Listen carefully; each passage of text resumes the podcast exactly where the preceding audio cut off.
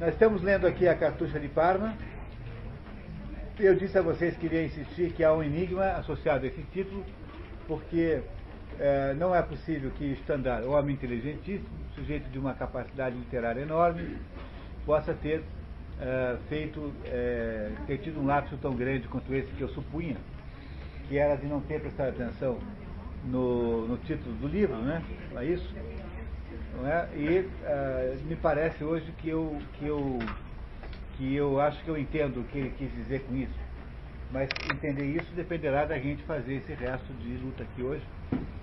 Eu queria então dizer que nós estamos lendo a história de Fabrício Del Dongo, alguém, um sujeito para quem a vida traz aí muitas vicissitudes, não é? Temos aí um homem que está sempre envolvido com algum problema, e ele, no entanto, vem sendo salvo mais ou menos aí pela sorte, é? ajudado pelas mulheres e salvo pela sorte. E aí o que aconteceu aí no final da primeira parte, não é? É quando o Fabrício, então, tem aí, apesar de já ser padre, já ser monsenhor, ou seja, ser um padre preparado para ser bispo, ele, ele acaba arrumando também mais um caso rumoroso com a tal da Fausta. Isso, de acordo com o Stendhal, teria acontecido com ele o tempo todo. É, esses casos rumorosos, com mulheres casadas, mulheres impossíveis, de acordo com o Stendhal, teria acontecido com ele o tempo todo.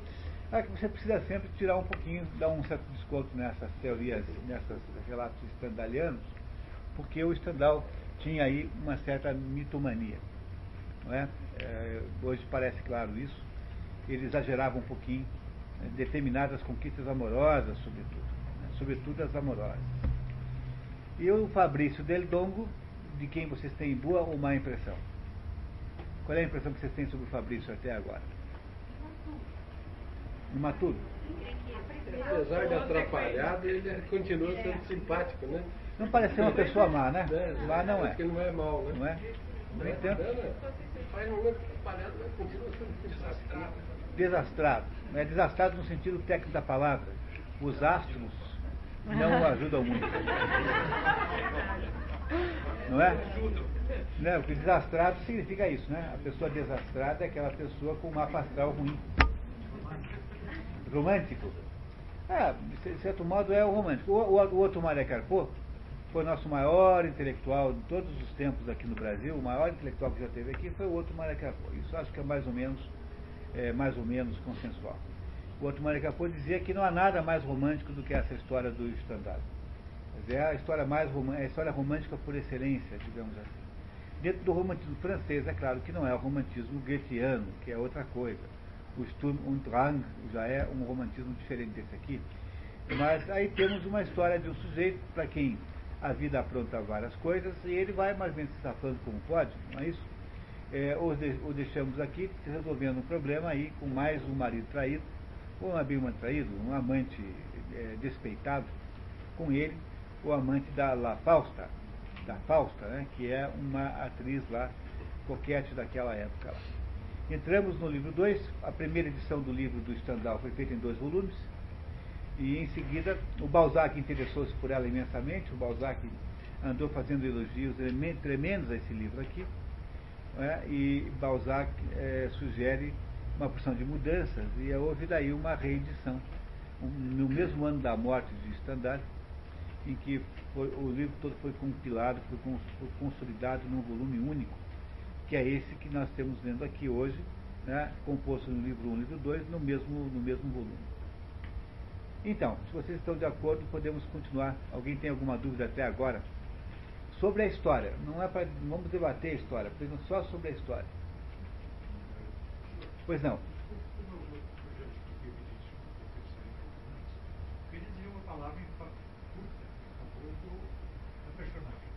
Muito bem.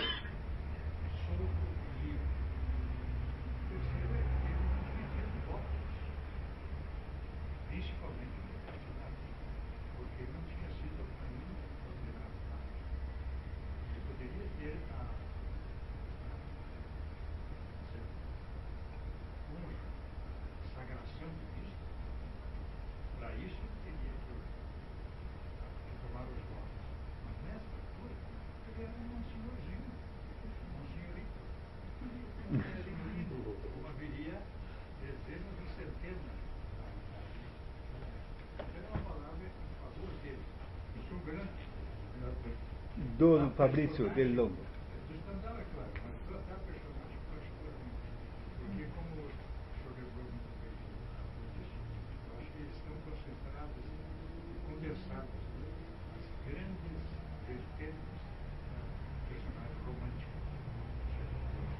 Muito bem. Oh, tá. Muito bem. Tá. Livro 2. Vamos então em frente? Capítulo 14. Filha, por favor. Um pouco mais de um ano se passa depois da morte de Gillette. A Marquesa Raverte e o ministro da Justiça Rassi, o perfeito homem da corte, sem honra e sem sensibilidade. Essa é a opinião do Stendhal, novamente, né? Essa é a opinião do narrador, mas no fundo é a opinião do Stendhal, né? Inimigos jurados do Conde Mosca e da Duquesa Sanseverina, conspiram para condenar Fabrício. Tomando conhecimento do complô, Gina ameaça o príncipe de abandonar a corte de Parma, se ele não renunciar a perseguir seu sobrinho, que nesse momento esconde-se em Bolonha sob o nome falso de José Bossi. É, reparem como tem força esta mulher, né? Porque ela é tão espetacular, ela é tão extraordinária como personagem social, que ela é capaz de chantagear um príncipe, dizendo assim, olha, se você não ficar parar com isso, eu vou embora daqui.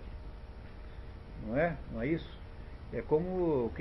Qual seria o equivalente moderno hoje? É como se a Gisele Bündchen ameaçasse o restaurante não ir mais almoçar lá, é, se, se eles ficarem amolando-a com alguma coisa. Tá? Não é? Uma coisa mais ou menos assim, não é? É como se uma personagem muito importante ameaçasse com a sua ausência. Não é? É a ausência, que ela, com a ausência dela que ela ameaça a gente não consegue imaginar o quanto essa mulher deve ter sido extraordinariamente glamurosa, né? Quanto ela era uma personagem importante. O príncipe fica contrariado com a exigência da duquesa Sanseverina, mas não deseja que esta mulher esplendorosa deixe a corte. Gina obtém do príncipe a promessa de se comprometer por escrito, mas o conde Mosca, presente à entrevista, mobilizado por espírito cortesão em relação a Ranúcio Ernesto IV, modifica o texto com o objetivo de administrar o amor próprio de seu soberano. Trocaram ainda algumas frases, mas por fim o conde Mosca recebeu ordem de escrever o bilhete gracioso solicitado pela duquesa. Omitiu a frase. Esse processo injusto não tem futuramente nenhuma consequência. Basta, pensou o conde, que o príncipe se comprometa a não assinar a sentença que lhe for apresentada. Ela exige do príncipe uma declaração, digamos, de, eh, de salvaguardas para o Fabrício, e ele e, ele, e, o, e o outro, né, o Mosca, que afinal de contas é primeiro-ministro, não querendo submeter o príncipe a um constrangimento de ter um texto uh, que, lhe, que lhe é imposto, né, faz o quê? Adocifica, adocica diplomaticamente o texto uh, que o príncipe escreve e na prática, na prática o príncipe não se compromete com nada. Não é isso? É isso que aconteceu aí. Confiante na promessa do príncipe, Fabrício volta a Parma Infelizmente para ele, Ranuccio Ernesto está envergonhado daquela assinatura forçada que a duquesa Sanseverina lhe havia arrancado e decide se vingar.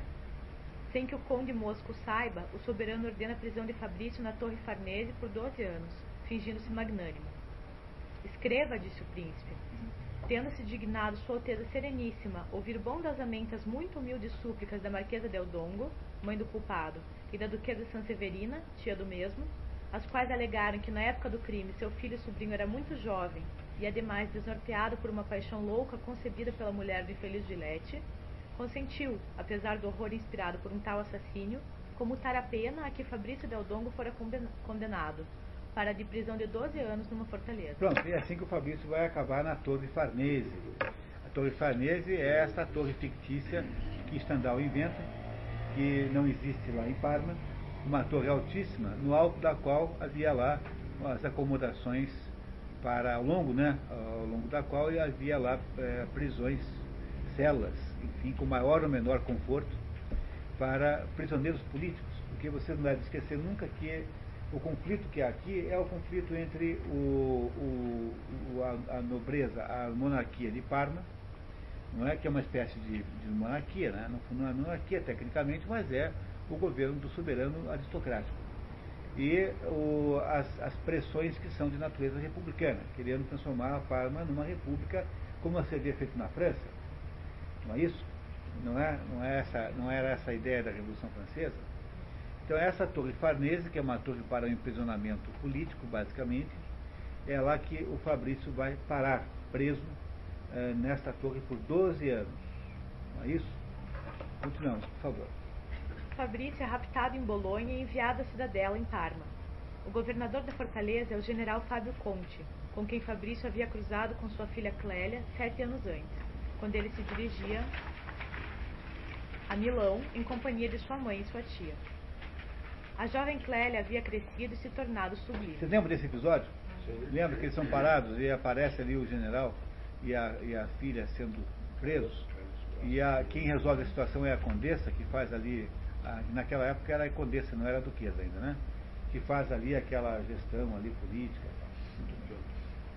A movimentação que marca a chegada do prisioneiro famoso chama a atenção de Clélia, surpreendida de encontrar Fabrício Del Dongo trazido preso àquela cidadela, destinado aos encarceramentos políticos.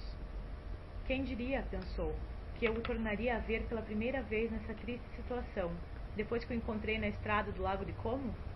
Ele estendeu-me a mão para subir na carruagem da mãe dele. Ela, ele já estava com a duquesa. Teriam os amores deles começado nessa época? Já corre em Parma né, a, a ideia de que ele e a duquesa são amantes.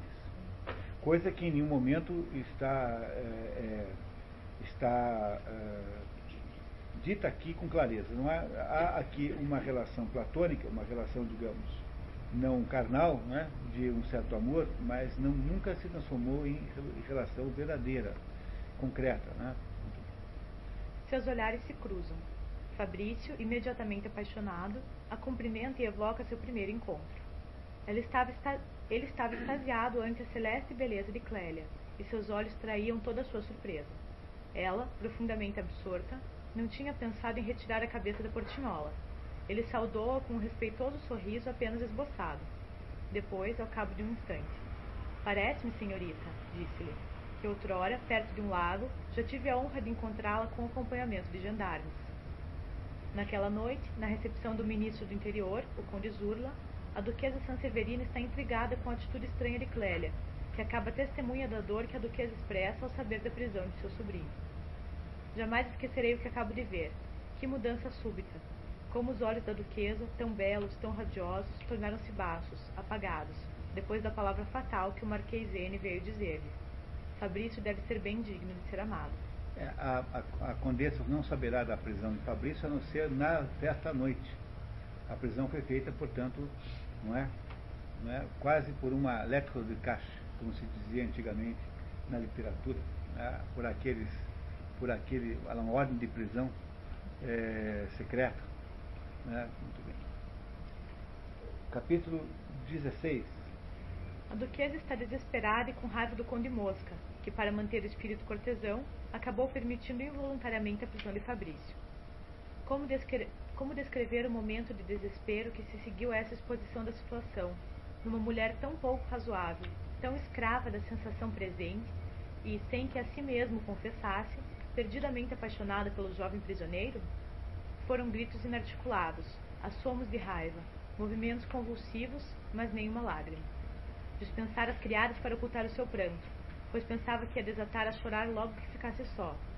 Mas as lágrimas, esse primeiro alívio das grandes dores, faltaram-lhe de todo. A cólera, a indignação, o sentimento de sua inferioridade frente ao príncipe dominavam fortemente aquela alma orgulhosa. A duquesa exprime sua indignação em relação ao príncipe que a havia enganado. Odeio o príncipe porque me enganou, e me enganou do modo mais vil. Depois de sua carta de perdão, fez raptar o pobre rapaz em Bolonha, etc. Mas saudaremos essa conta. Ela promete aí vingança, hein? Vingança ao príncipe. Em seguida, a duquesa Sanseverina recusa várias vezes receber o conde Mosca. Para castigá-lo, né? Para puni-lo. Envelhecida pelo sofrimento, explica a Mosca seus sentimentos pelo sobrinho. Não, querido amigo, não lhe direi que o amei com essa paixão e esse entusiasmo que não se sentem mais, parece-me, depois dos 30 anos, e eu já passei de muito a cidade. Ter-lhe-ão dito que eu amava Fabrício, pois sei que correu esse boato nessa corte perversa. Pela primeira vez, seus olhos brilharam nessa conversação ao proferir a palavra perversa. Juro-lhe perante Deus e pela vida de Fabrício que jamais entre mim e ele se passou a mínima coisa que não pudesse ser vista por um terceiro. Não lhe direi tão pouco que o amo exatamente como o faria uma irmã. Amo por instinto, se assim posso dizer. Amo nele sua coragem tão simples e tão perfeita, que pode dizer-se ele próprio ignora. Lembro-me que esse gênero de admiração começou a regressar ele de Waterloo. Era ainda um menino, apesar dos seus 17 anos. Sua grande inquietação era saber se assistira realmente à batalha, e no caso de sim, se podia dizer que se havia batido, ele que não marchara ao ataque de nenhuma bateria, nem de nenhuma coluna inimiga. Foi durante as graves discussões que tínhamos juntos a respeito desse assunto importante que comecei a ver nele uma graça perfeita. Mosca declara-se prestes a fazer uma loucura para não perdê-la, conseguir a fuga de Fabrício. Muito bem. Então temos lá o Fabrício preso na Torre Farnese, é, com uma promessa de 12 anos de prisão e com uma ameaça que ainda não está clara de morte por envenenamento. É, ele será ameaçado por envenenamento é, aí logo em seguida, vem em seguida esse pedaço. E temos aí então a condessa que o ama desesperadamente, tentando fazer tudo para conseguir retirá-lo e lutando então com as armas que tem, armas políticas apenas, para tentar conseguir é, que o Mosca se interesse pelo assunto. O Mosca é primeiro-ministro, mas o, a ordem de imprisionar o Fabrício interessa diretamente ao príncipe. Portanto, é difícil que ele possa agir, porque afinal de contas, né, o príncipe tem um problema pessoal agora com o Fabrício, não só porque o príncipe tem ciúmes da pretensa intimidade que ele imagina que exista entre a condessa e o rapaz, mas também porque ele eh, sentiu-se mal tratado naquela visita que o menino lhe faz, logo quando volta de de, lá do, de Nápoles, eh, dando-lhe umas respostas espertas, assim, dando-lhe uma, uma outra lição de moral. E esse príncipe, que é um sujeito muito grosseiro, muito autoritário, sentiu-se um pouco ofendido com aquele comportamento. Ele tem um problema pessoal com o Fabrício, esse príncipe. E esse é o problema todo. Não é? Continuamos, por favor. O conde Mosca recebe seu todo-poderoso ministro da Justiça Rassi e exprime com certa ironia sua surpresa com a decisão que havia sido tomada, sem seu conhecimento, de aprisionar Fabrício. Como? disse-lhe ele. O senhor manda raptar em Bolonha um conspirador que eu protejo? Além disso, quer cortar-lhe o pescoço e nada me diz. Sabe o senhor, pelo menos, o nome do meu sucessor?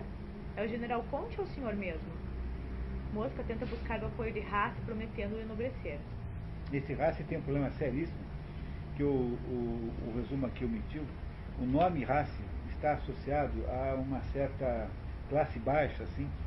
Os, os, os italianos ali naquela região, quando queriam se referir a alguém de modo desairoso, diziam que era uma, um race qualquer, não é?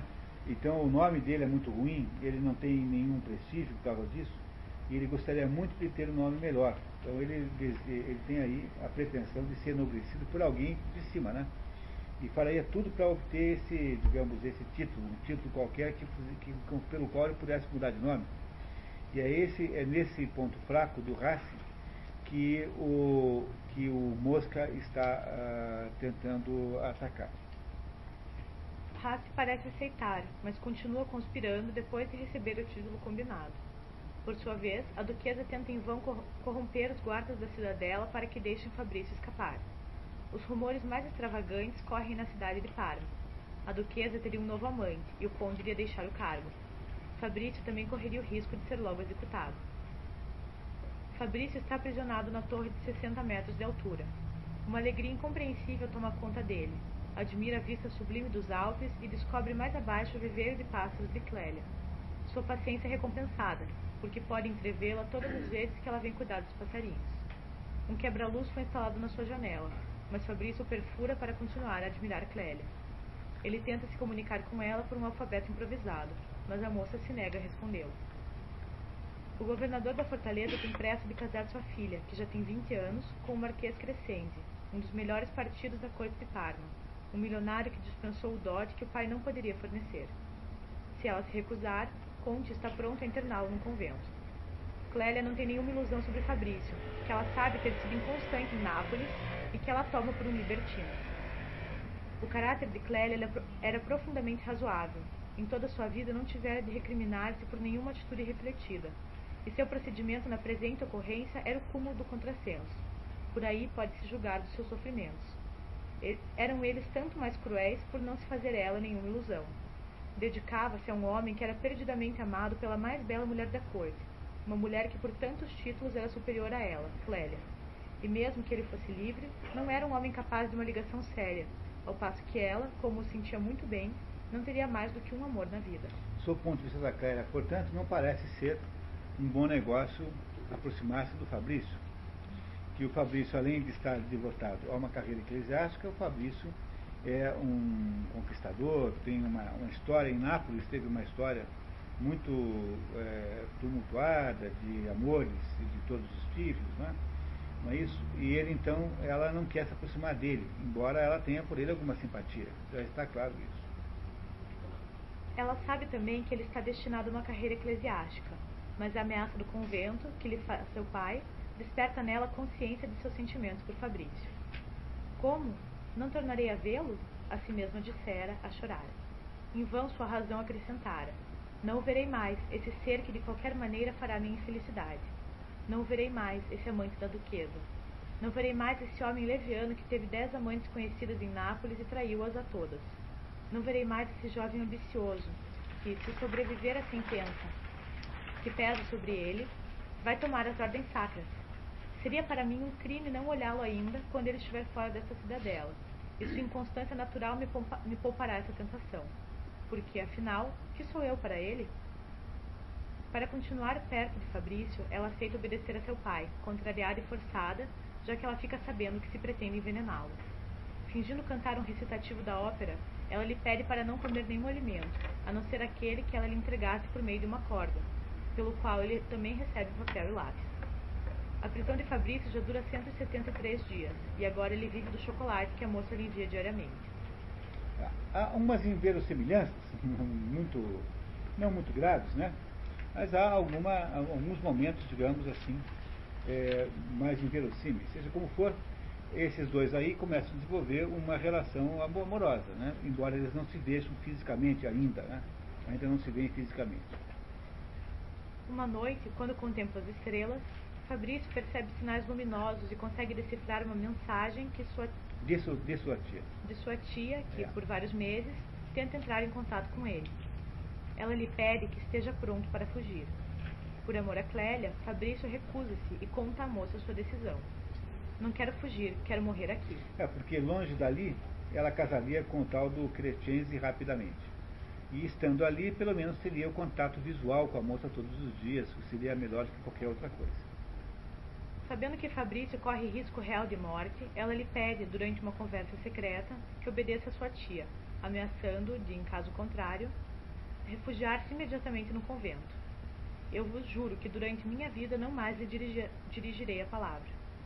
Clélia e Gina unem forças para conseguir a fuga de Fabrício. A duquesa consegue jogar no quarto do prisioneiro uma mensagem precisando dos detalhes da evasão. Através de uma bala, de, uma, de um chumbo que é jogado pela, lá no alto, né, em 80 metros. São, há uma porção de coisas inverossímeis, né? mas isso não tem importância. Nesse mesmo momento, o príncipe e o seu ministro Rassi estudam meios de envenenar discretamente Fabrício. O rapaz resiste à fuga, porque sabe que Clélia casaria com Crescente assim que ele sumisse. O conde Mosca é informado diretamente por Hasse do risco de morte iminente que corre Fabrício Del Dongo. Nessa altura, o leitor fica sabendo que um ano antes, a duquesa Sanseverina havia reencontrado na sua propriedade de Saca o médico e poeta Ferrante Pala, um dos maiores de sua época, republicano e empobrecido, levemente enlouquecido e que rouba para viver. Pala, no entanto, tem um código de honra rígido, devolve uma parte da esmola que lhe dá a duquesa, alegando: Sem dúvida, minha norma é tal que jamais devo possuir mais de cem francos. Ora, neste momento, a mãe de meus filhos tem 80 francos e eu tenho 25. Excedi-me em cinco francos, e se me enforcasse nesse momento eu teria remorsos. Aceitei esse sequim porque me vem da senhora e porque a amo. Ferrante odeia o príncipe e garante a Gina que é capaz de tudo para salvar o sobrinho dela. A duquesa Sanseverina toma a decisão de envenenar o príncipe com a ajuda de Ferrante Palas, que aguardaria a ordem para executar a ação. A duquesa dá-lhe diamantes em pagamento. É também o poeta que imagina e organiza a fuga de Fabrício. Após o flashback, a narrativa retoma seu curso normal. Quando do casamento da irmã do Marquês Crescende, a duquesa envia à filha do governador as cordas para a fuga de Fabrício. Gina também neutraliza Conte, administrando-lhe poderoso sonífero. Clélia fica desesperada, convencida de que seu pai foi envenenado e que ela é cúmplice desse crime. Atormentada, faz um voto à Madonna de não rever Fabrício e de casar com o Marquês Crescente, se seu pai sobreviver. Ela pensa que o pai vai morrer. eles, fa eles fazem esse envenenamento do homem com láudano, que é uma substância é, sonífera, exageram na dose e o homem fica meio mal assim. Né? E, ele, e aí então ela, arrependida, achando que havia produzido a morte do pai, é, faz a, a, aí uma, um voto à Madonna de não ver mais Fabrício se seu pai sobreviver àquela situação. Graças às cordas fornecidas por Gina introduzidas na fortaleza por Clélia, Fabrício vai poder escapar. Na noite combinada, à meia-noite, enquanto um nevoeiro espesso recobre a cidadela e a guarnição é embriagada por Clélia, Fabrício se persigna e depois se lança no vazio, dizendo: Como sou diferente do Fabrício leviano e libertino que entrou para cá faz nove meses. Com muito trabalho, consegue descer a terrível torre Farnese, tem as mãos em sangue e é recolhido embaixo da torre por sua tia e criados. Fabrício foge para o Piemonte, onde chega às seis da tarde. Um dos poucos lugares onde ele não tinha nenhum crime, nenhum problema lá com a lei local, né?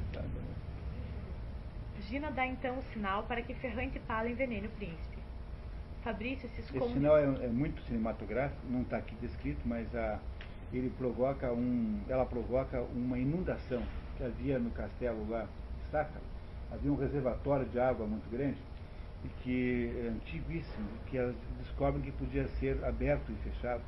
Então ela produz uma inundação em Parma, como, uma, como sinal para que a hora de produzir a morte do, do príncipe. Fabrício se esconde com sua tia às margens do lago de Como, mas ele tem saudade da prisão e de suas conversações secretas com Clélia, que não se perdoa de ter traído o pai e se corrói em remorsos ela aceita casar com o Marquês Crescendo. Para desafiar Parma, a duquesa dá uma festa inesquecível em Saca em honra da fuga de Fabrício. Mas este está melancólico, porque pensa no casamento de Clélia com o Marquês Crescente. A morte do príncipe cria uma grande agitação no Ducado de Parma, orquestrada por Ferrante Pala, capitalizado pelos diamantes da duquesa. Mas o conde Mosca retoma rápido o controle da situação. Ranúcio Ernesto V, o filho do príncipe assassinado, com 22 anos, o sucede e é logo seduzido pela beleza da duquesa. Por sua vez, ela não vê perspectivas para sua vida. Uma mulher de 40 anos não é mais coisa alguma senão para os homens que a amaram na mocidade. Canute Ernesto V volta para Parma e lhe apresenta suas homenagens, nomeando a Duquesa de San Giovanni. Bom, tem um outro que está é, sob a influência e sob o hipnotismo da beleza da, da agora Duquesa de San Giovanni, recebeu mais um título não é isso? Esse é um jovem solteiro não é, que gostaria também de receber os. Que, que negócio melhor não seria se ele pudesse tê-la como amante, por exemplo, né, ser o único amante da melhor, a mulher mais bonita da corte. Era isso que ele gostaria que acontecesse, né? Esse, esse Ranúcio Ernesto V, né, que é o sucessor do pai, que de fato é morto, é? É morto pelo Pala, que é um revolucionário esse amanhã é um republicano revolucionário que tenta dar um golpe de Estado assim que morre, aproveita para dar um golpe de Estado assim que morre o pai dele, né, o pai do outro, né, o, pai, o, o rei que, que, governava ali, o príncipe que governava, mas que o Mosca eh, conseguiu contornar. O Conde Mosca tenta igualmente um meio de inocentar definitivamente Fabrício, que, embora livre, está sempre sob o perigo de uma prisão se volta a Parma. É necessário que o sobrinho da duquesa Sanseverina seja julgado novamente e declarado inocente para ser totalmente reabilitado. Mosca aconselha a duquesa de usar sua influência junto ao novo príncipe. Gina aceita tornar-se confidente da princesa mãe, Clara Paulina. Para voltar a Parma, Fabrício se disfarça de negociante de castanhas e, para estar mais próximo de Clélia, esconde-se em frente à cidadela. Que é uma coisa de alto risco, né? Mas ele está apaixonado lá pela moça muito rapidamente, a duquesa torna-se a alma da corte, organizando recepções esplêndidas frequentadas por todo o ducado. Nessas festas são improvisados teatrinhos e o príncipe em pessoa faz o papel de pretendente à duquesa. A duquesa organizou serões encantadores no palácio, o qual jamais vira tanta alegria. Nunca ela foi mais amável do que nesse inverno, e viveu, entretanto, no meio dos maiores perigos. Mas também, durante essa estação crítica, não lhe aconteceu duas vezes pensar com certa tristeza na estranha transformação de Fabrício. E que transformação é essa? Fabrício, de um sujeito mundano, estava se tornando agora uma pessoa dominada por um sentimento de amor pela, pela, pela, pela, pela Clélia, né? pela Clélia. Enquanto isso, Haas e sua polícia investigam o assassinato do príncipe. Quando eles colocam sobre a mesa do soberano um dossiê completo da investigação, o jovem governante pede conselho à duquesa sobre o que fazer. La Sanseverina convence o príncipe a queimar todos, todos os documentos comprometedores e pede novo julgamento para Fabrício, tendo o conde Mosca encontrado as verdadeiras testemunhas do duelo. Esses testemunhos inocentam o rapaz. Confiante, Fabrício apresenta-se na cidadela como prisioneiro. O governador Fábio Conte saboreia a reviravolta da situação. Está decidido a se vingar. Mas, disse consigo mesmo, é o céu quem o manda para reparar minha honra e salvar-me do ridículo que mancharia minha carreira militar. Trata-se de não perder a oportunidade. Vão sem dúvida absolvê-lo e tenho poucos dias para vingar-me. Esse Fábio, esse, esse é, general Fábio, é, encontra-se muito humilhado pelo fato de Fabrício ter saído da prisão mais segura da Europa, digamos assim, talvez fosse o caso, ter fugido pela, escalando pela parede, né? não é isso? Nas, nas barbas dele, e agora quer matá-lo, de fato, para se vingar do rapaz, enquanto ainda não o absolve. Portanto, o, o risco à vida de Fabrício re, re, renasce automaticamente por esse ato, digamos, precipitado de voltar lá e entregar-se para a justiça, esperando então né, estar salvaguardado pela perspectiva de um novo julgamento. Não é isso? Clélia está perturbada com o retorno de Fabrício à prisão. A chegada do nosso herói deixou Clélia desesperada. A pobre rapariga, devota e sincera consigo mesma, não podia esquivar seu sentimento de que para ela jamais haveria felicidade longe de Fabrício. Mas fizeram uma promessa a Madonna, por ocasião do semi-envenenamento do pai, de fazer a este o sacrifício de desposar o Marquês Crescente. Fizeram a promessa de nunca mais ver Fabrício e já a torturavam os mais horríveis remorsos, pela confissão a que fora arrastada na carta que escrevera Fabrício na véspera da fuga dele. Como descrever o que se passou nesse triste coração, quando ocupada melancolicamente a ver os pássaros esvoaçarem, e erguendo os olhos por hábito e com ternura para a janela da qual outrora Fabrício a olhava, ela o viu novamente, saudando-a com terno respeito. Fiel ao seu voto de não mais o ver, ela se esconde, mas fica sabendo que novas ameaças de envenenamento pesam sobre Fabrício e que ele corre o risco iminente de não sair vivo da prisão. Temendo pela vida de Fabrício, ela escala os degraus da torre, empurra os carcereiros e se precipita no quarto, justamente a tempo de impedir o rapaz de tocar na refeição fatal que estava sobre a mesa. A duquesa Sanseverina, também informada de que a vida de Fabrício estava ameaçada, capaz de tudo para salvar seu sobrinho, jura ao príncipe que sacrificará a ele sua honra de mulher, se Fabrício sair são e salvo da cidadela. É a senhora que é aqui neste momento o soberano absoluto. Dá-me esperanças pelo interesse que é tudo para mim. Mas dentro de uma hora, quando essa ideia de veneno, esse pesadelo, tiver desaparecido, minha presença se lhe tornará importuna. A senhora retirar-me-á o favor. Pois bem, preciso de um juramento. Jure, senhora, que se Fabrício lhe for restituído são e salvo, eu obterei da senhora daqui a três meses tudo que o meu amor pode desejar de mais feliz. Assegurará assim a felicidade de toda a minha vida, pondo à minha disposição uma hora da sua, e será inteiramente minha. É, o príncipe achou boa a ideia, né? né? Achou boa ideia de fazer aquela troca que ela, que no fundo ele propôs, né? É, foi ele quem propôs a troca, não foi, não foi ela. Ela concordou. Com toda a pressa, o general Fontana, ajudante de campo do príncipe, é despachado à prisão e libera Fabrício. A duquesa, ao pé da cidadela, vê seu sobrinho sair são e salvo. Uma investigação mostra que a refeição do prisioneiro estava realmente envenenada. O governador é imediatamente destituído e exilado até o casamento de sua filha. A duquesa tenta evitar o cumprimento do trato, cuja data fatal se aproxima. Se o senhor tiver a barbárie de querer submeter-me a essa humilhação, que jamais lhe perdoarei, no dia seguinte, retiro-me de seus estados. Muito bem. Vamos ver se funciona. Né? Fabrício é novamente julgado, desta vez inocentado. Ele é nomeado coadjutor de Landriani, o arcebispo de Parma, mas essas honras o deixam indiferente, porque ele deseja simplesmente rever Clélia. Não se sensibilizara nem pela sua absolvição, nem por assumir tão elevadas funções, as primeiras que desempenhava em sua vida, nem por sua bela situação na sociedade, nem finalmente pela corte assídua que lhe faziam todos os eclesiásticos e todos os devotos da diocese. O encantador apartamento que tinha no Palácio Sanseverina já não era mais suficiente. Com grande satisfação, a duquesa viu-se obrigada a ceder-lhe todo o segundo andar do seu palácio e dois belos salões do primeiro, os quais estavam sempre cheios de personagens à espera de fazer sua corte ao jovem coadjutor. A cláusula de futura sucessão produzira um efeito surpreendente no país. Transformavam agora em virtude todas aquelas qualidades firmes do caráter de Fabrício, que outrora tanto escandalizam os cortesãos pobres e papalvos. É, aqui provavelmente é tanto escandalizaram, né? É preciso verificar se aqui não há um pequeno erro de transcrição. Por favor. Fabrício está inconsolável e aluga um apartamento na frente do Palácio Contarini, onde Clélia se encontra. A moça está infeliz de não poder rever Fabrício, mas continua fiel ao voto que fez a Nossa Senhora. Fabrício, disfarçado, consegue, no entanto, se aproximar dela na escuridão, porque a falta de luz garantir a manutenção da promessa de ela não o ver mais. Então, aí ela conclui, né, isso parece o Bill Clinton discutindo aquele negócio de sexo oral é sexo. Ou, ou, não é, né? Aquela conversa da Mônica Levinsky. Então aqui ela julga o seguinte, que se ela ouvir na escuridão, não está vendo, né? Se se encontrar com ele na escuridão, portanto aí não, não vale a tal da promessa, porque a promessa é que ela não ouviria mais. Não é? E que o não ouviria restringe-se, portanto, ao contato visual.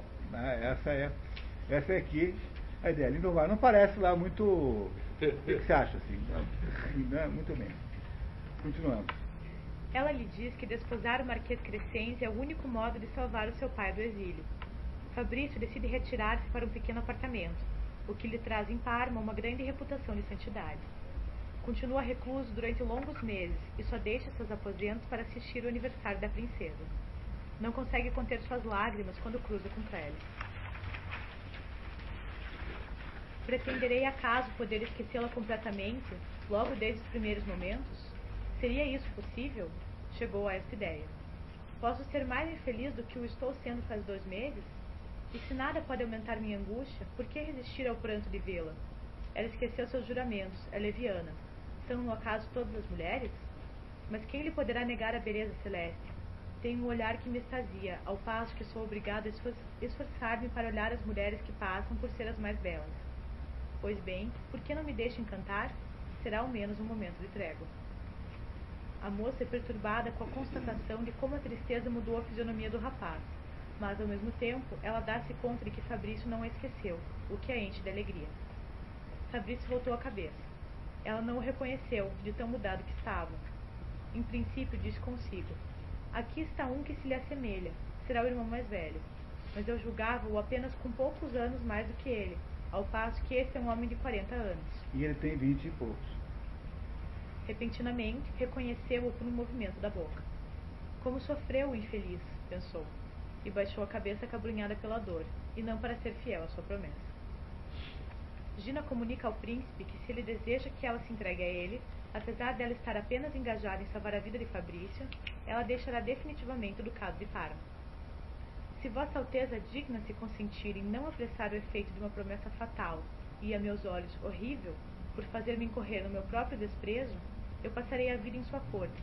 Instantes serão consagrados a contribuir para a sua felicidade como homem e para a sua glória como soberano. Se exige que eu obedeça a minha promessa, terá maculado o resto de minha vida, e no mesmo instante ver-me-á afastar-me de seus estados para nunca mais voltar. O dia em que eu perder a honra será também o último em que o verei. O príncipe lhe oferece casamento que ela recusa. Ela não consegue resistir à beleza, ele não consegue resistir à beleza da duquesa. Seu sacrifício cumprido, Sanseverina deixa o principado. Ela se casa com o conde Mosca em Perugia e o casal parte para Nápoles. Rassi é nomeado primeiro-ministro e Fábio Conte, reabilitado, ministro da guerra. Clélia é torturada pelos remorsos e continua fechada em seu palácio. Aconselhada pela tia, Fabrício começa a pregar. O príncipe tem por ti tamanha veneração, escrevia-lhe ela, que deves esperar para breve um desvalimento. Ele te prodigalizará sinais de desatenção, e o desprezo atroz dos cortesãos seguir-se-á ao dele. Esses pequenos déspotas, por mais honestos que sejam, são volúveis como a moda e pelo mesmo motivo, o tédio. Só podes encontrar forças contra o capricho do soberano na pregação. Improvisas tão bem em verso. Tenta falar uma meia hora sobre religião. Dirás heresias no começo, mas paga um teólogo sábio e discreto para que assista aos seus sermões. E ele te avisará dos teus erros, que repararás no dia seguinte. Sabe os conselhos, né? Sabe os conselhos. Seus sermões têm grande sucesso. Os nobres chegavam às cinco horas da manhã, e todas as mulheres de Parmo frequentam, seduzidas por sua eloquência. Nasce o mito de que Fabrício havia sido um dos mais valorosos oficiais de Napoleão. Né? Entre as fãs do jovem prelado está a jovem Aneta Marini, que declara abertamente seu amor. Clélia está impaciente para conhecer esta Aneta de que toda a cidade fala. Murmura-se nos salões dos crescentes que Fabrício está apaixonado por Aneta Marini. Este rumor faz Clélia ir à igreja ouvir o sermão do jovem padre. No dia seguinte, Fabrício recebe um bilhete de Clélia, que o convida para um encontro. Confia-se em sua honra. Procure quatro valentes, de cuja descrição tenha certeza. E amanhã, no momento em que soarem as doze da noite na estecata, esteja junto a uma pequena porta, com o número 19, na rua de São Paulo. Lembre-se de que poderá ser atacado. Não vá sozinho. Reparem que a hora é 12 da noite, meia-noite. É a hora que ela vai encontrar o Fabrício. Fabrício cai de joelhos e se desmancha em lágrimas. Enfim, dizia ele, depois de 14 meses e oito dias, adeus prédicas. No encontro, ela explica. Fiz a Madonna, como sabes, a promessa de jamais tornar a ver-te. É esse motivo pelo qual te recebo nesta profunda escuridão. Quero que saibas que, se um dia me obrigasses a ver-te em pleno dia, tudo estaria terminado entre nós. Mas, antes de mais nada, não quero que pregues diante de Aneta. E não penses que fui eu quem mandou levar uma poltrona à casa de Deus. É o começo de uma ligação secreta entre, entre Fabrício e Clélia, que vai durar três anos. Durante esse tempo, o arcebispo morre e Fabrício sucede. Após esses três anos de felicidade divina, a alma de Fabrício teve um capricho de ternura. Como ele não pode ver Clélia durante o dia, Fabrício exige ter perto de si o pequeno Sandrino, filho nascido de sua ligação secreta. Os amantes imaginam um estratagema que consiste em simular uma doença da criança e anunciar sua morte durante a ausência do marquês. Mas Sandrino fica realmente doente e morre alguns meses após sua morte fictícia. Essa morte parece a Clélia como uma punição do céu, e ela não sobrevive mais que alguns meses a esse filho querido. Depois da morte de Clélia, Fabrício vende todos os seus bens e se retira para Cartucho de Parma, onde ele morre um ano depois. A duquesa não sobreviveu muito tempo a Fabrício, que ela adorava. O ducado de Parma conheceu, graças a seu jovem príncipe, uma era de liberdade, e o conde Mosca tornou-se imensamente rico. As prisões de Parma estavam vazias, o conde imensamente, imensamente rico, e Ernesto V adorado pelos seus súditos, que comparavam seu governo aos dos, aos dos grãos duques da Toscana. To the happy few. To the happy few é uma expressão shakespeariana, é naquele discurso do, Ricardo, do Henrique, Henrique V, é, quando ele, antes da Batalha de Azancourt, né, que ele é, organiza a tropa toda e faz um discurso, uma das mais bonitas páginas da, do teatro, da história do teatro, né, o discurso que Henrique V faz para convocar os ingleses que estavam em minoria para, para a luta contra os franceses, que foram derrotados flagrosamente por razões de diferenças de táticas é, militares. Né.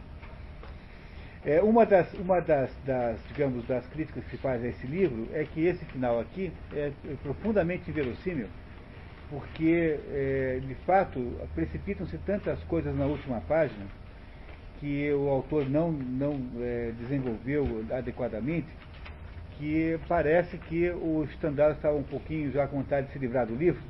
Né? A sensação que se tem é que o Stendhal queria acabar o livro rápido, não é? Porque é, esse plano, por exemplo, de fingir que morreu o filho é de uma inverossimilhança tremenda, né? Quer dizer, é difícil alguém fazer, alguém imaginar que isso fosse dar certo na prática.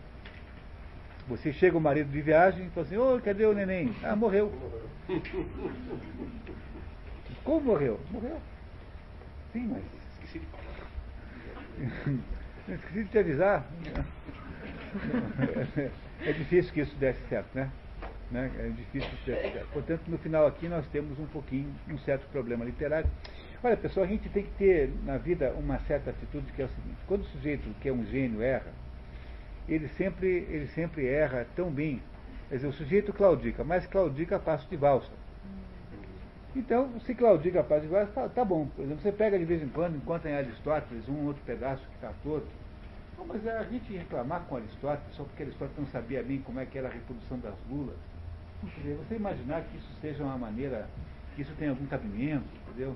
Que você possa criar uma crítica a Aristóteles a partir disso, não é? Desqualificar. Desqualificar, a física de Aristóteles foi desqualificada pelos físicos modernos, renascentistas, como sendo um livro obscuro, porque Aristóteles a, a, a, não, não, não entendia o problema do vácuo. Mas, pelo amor de Deus, quer dizer, o sujeito faz o livro quase mais importante da história da filosofia. Faz um livro que esclarece um, que é a base de todas as ciências, quer dizer, que é a estruturação de todo o pensamento científico moderno. E a gente fica reclamando de, uma, de um detalhe à toa. Então, essas pequenas coisas aí que você encontra às vezes nos grandes escritores, por exemplo, é, Balzac. Balzac, das 80 e poucas obras da comédia humana, tem umas 20 que são elegíveis. A começar por esse livrinho horroroso chamado La Femme à 30 ans, né? A Mulher de 30 Anos, que é um livrinho abaixo de qualquer crítica. De fato é, não estou exagerando não. não é? Então você tem momentos ruins na história de qualquer escritor, como tem momentos ruins na história de qualquer pintor. O problema é que os pintores é, conseguem é, destruir os quadros e os escritores, às vezes, já estavam devendo tanto dinheiro na praça que precisavam é, mandar os originais para o editor, apesar de tudo. Né? Portanto, aqui, se há algum problema aí de verossimilhança na obra, que parece ser aí o caso, né, não é alguma coisa que nos deva impressionar muito. Né? Afinal de contas, há aí momentos mais felizes e mais infelizes, sobretudo no fim. Precisaria talvez ter tido aí mais umas 70 páginas, né? mais ou menos, para que ele pudesse ser devidamente desenvolvido. Mas, seja como for, temos aí a história de Fabrício Del Dongo. Gostaram da história? Qual é a impressão que vocês têm da personagem? Positiva, negativa, neutra? O que é que vocês me dizem?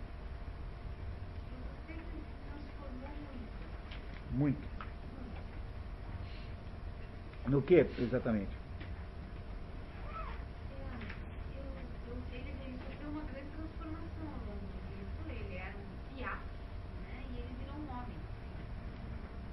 É, isso.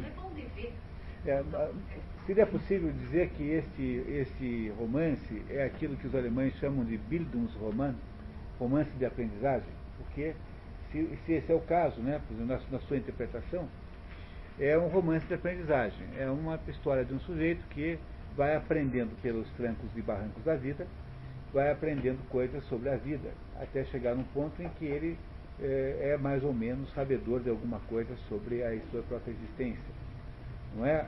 O romance que começa essa linhagem romanesca chama-se Os Anos de Aprendizado de Wilhelm Meister, que é um romance de Goethe. É um romance mais ou menos dessa mesma época. Né? Goethe deve ter escrito isso por aí, mas mais ou menos, eu não lembro da data exata, mas é um romance dessa época aí, mais ou menos, portanto, estamos aí coincidindo. Não é? o, o, o romance goetheano é tipicamente isso, é feito para esse fim. Temos aí, será um caso de um romance de aprendizagem também? Eu acho que esse é um bom início de conversa, podemos imaginar que seja assim mesmo. E a personagem central, afinal de contas, passa por uma série de metamorfoses muito grandes, não é isso? No entanto, há uma coisa extraordinária, se vocês notaram nesse livro, há uma coisa extraordinariamente insistente nesse, nessa história o tempo todo. Não sei se vocês repararam nisso. Qual é o principal.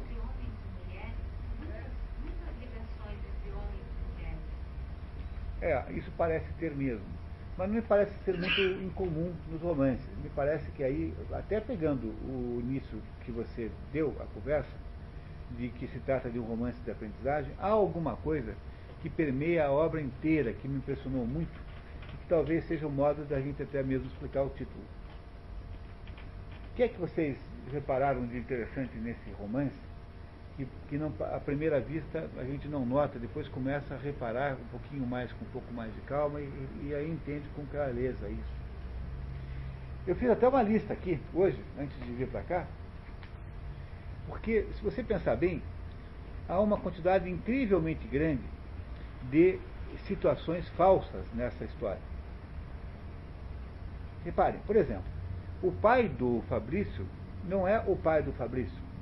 Embora nós não saibamos com certeza isso, porque, como eu disse a vocês, o, o autor não nos diz com clareza que o Fabrício é filho daquele tenente francês, mas ele deixa mais ou menos subentendido isso. Quer dizer, aí uma boa chance, é aceitável, do ponto de vista de pressuposição, que a gente imagine que o pai do, do, do Fabrício não seja o Marquês del Dongo, mas seja o tenente. A primeira coisa que, que falsa, portanto, é o próprio nascimento do Fabrício. Parece a vocês um fato importantíssimo esse?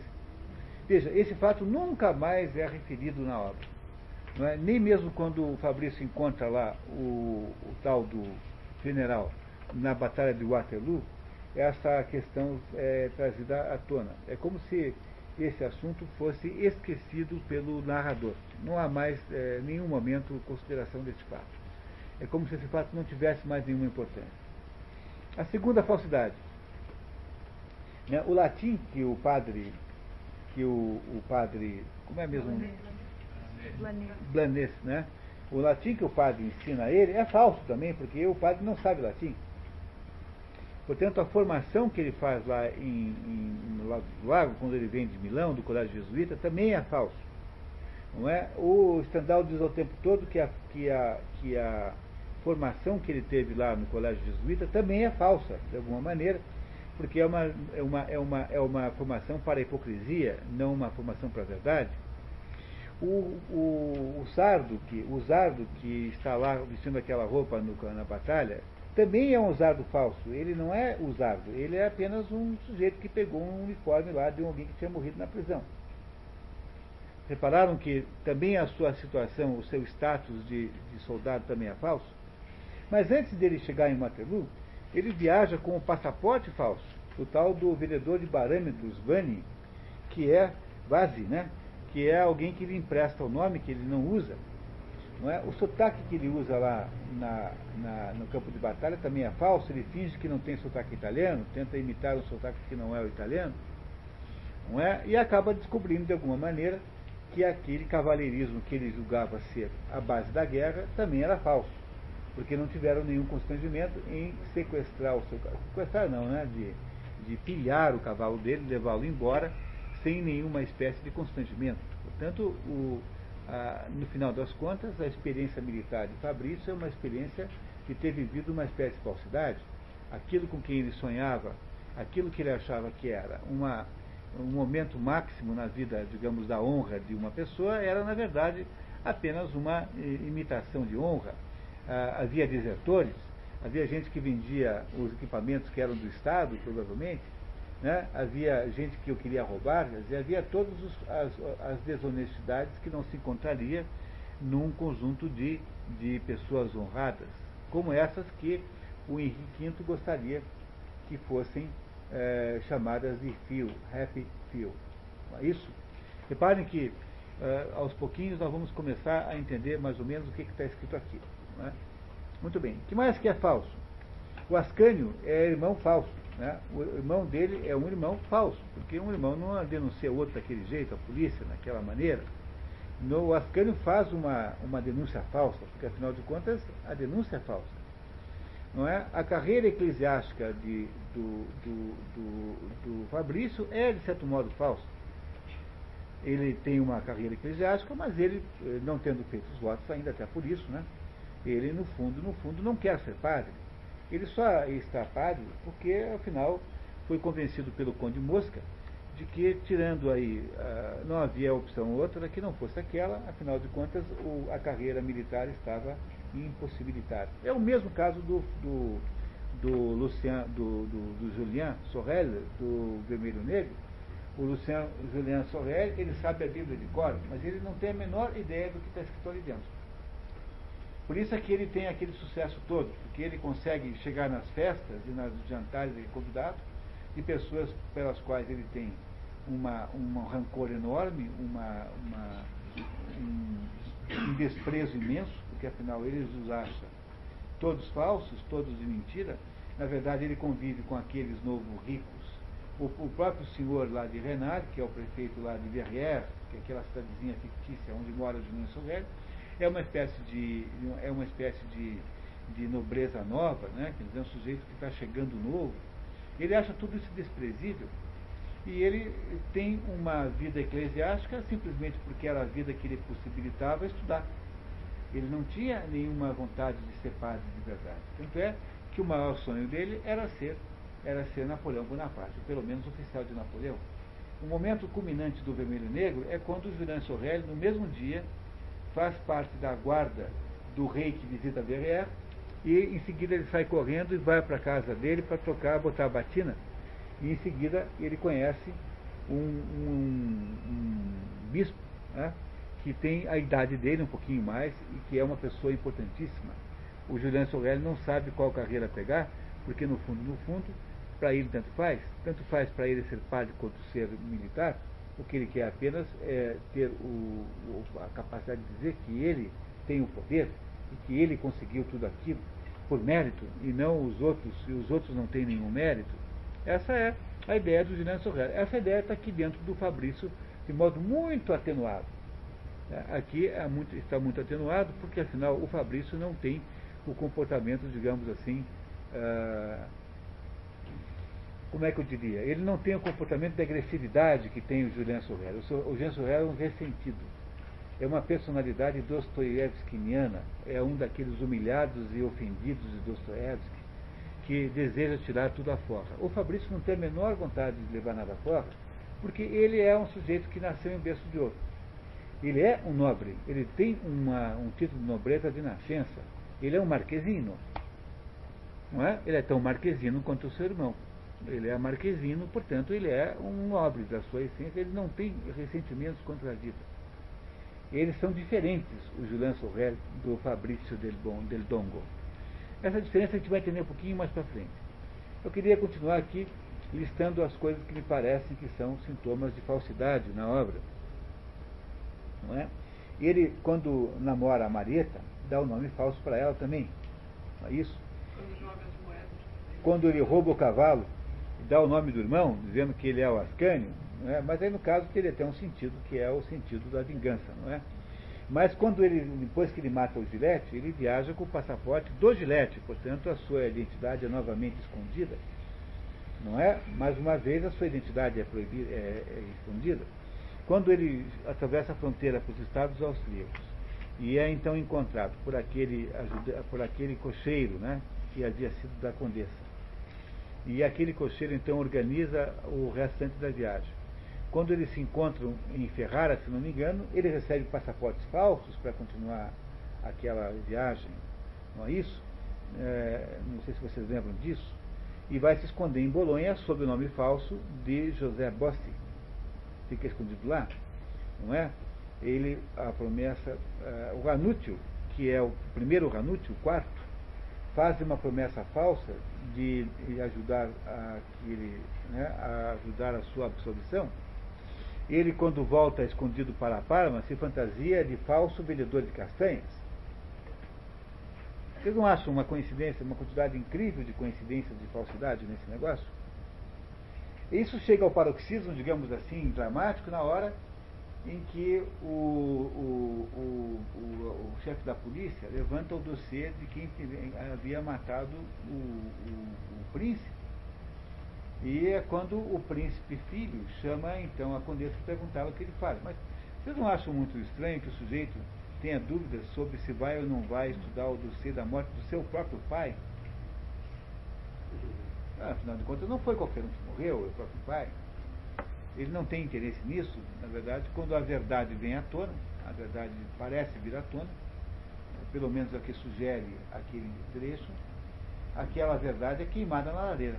O Ranúcio II queima aquele dossiê na lareira, porque é como se não se quisesse entender e nem chegar perto da verdade. Vocês estão compreendendo que há uma série é, de fatos ligados à falsidade nessa história interessantíssimos? O casamento da condessa também o casamento da condessa com o, com o Sanseverina é falso também, é um casamento falso de todos os sentidos. Eles nem se convivem ah, aparentemente com marido e mulher, não é isso? Pois é, a promessa da Clélia não é uma espécie de fraude? Eu, eu acho que é fraude, né? né? Eu não sei. Não, a morte da criança também é falsa. Não, Pois é, mas subterfúgio é para dar o golpe na promessa.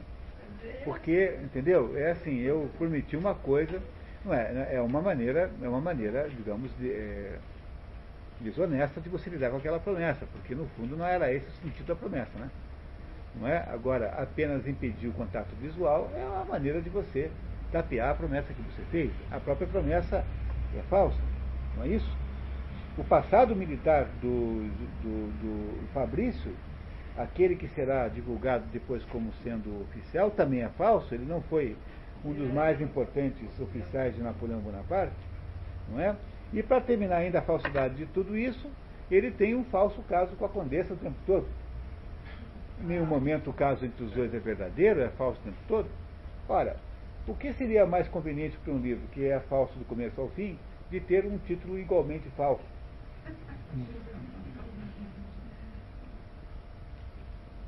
Será que vocês não enxergam nisso a possibilidade de uma explicação? Porque como é que um sujeito como Stendhal, que é um gênio literário, bota esse título num livro em que a cartucha de Parma é uma referência geográfica de quinta importância e que aparece só na terceira linha antes do final do livro. Ou de, um, de duas uma, ou ele pretendia continuar o livro e fazer mais 500 páginas, e aí então teria uma continuação, em que a cartucha de Parma seria, digamos, a, a, a, o assunto predominante, coisa que nós não saberemos jamais, né, se foi o caso. A impressão que dá é que ele terminou meio rapidamente, queria que se livrar do livro. Né? Às vezes é assim. É? Às vezes você repudia aquela obra. Não é? A obra, na medida que vai ficando no fim, vai ficando muito distante. distante. Quando você termina de pintar um quadro, parece que você pintou aquele quadro há milênios. Aquele quadro desaparece na história.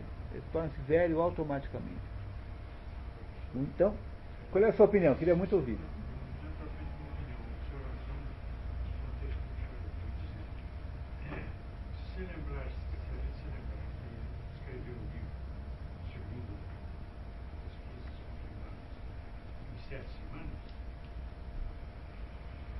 É isso mesmo.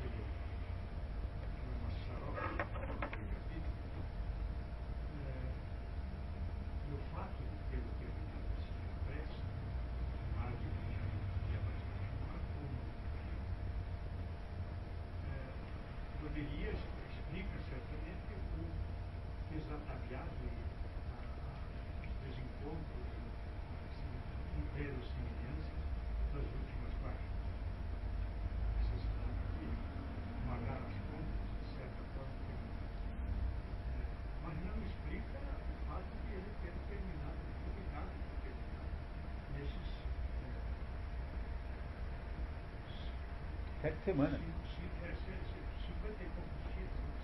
É isso mesmo. É, sobretudo não explica que uh, o, veja, eu acho que é isso mesmo. Agora, o título, uh, para um escritor, o título é um assunto tão importante, porque eu dizer para vocês que o maior livro escrito na, na, nas Américas chama-se Moby Dick. É? Já foi alvo de estudo aqui nesse nosso curso. O Moby Dick chama, chamava-se Moby Dick or the Whale. Moby Dick ou a baleia. Moby Dick é um nome tão infeliz, tão infeliz, porque ele lembrará sempre alguma coisa infanto-juvenil, mesmo em inglês.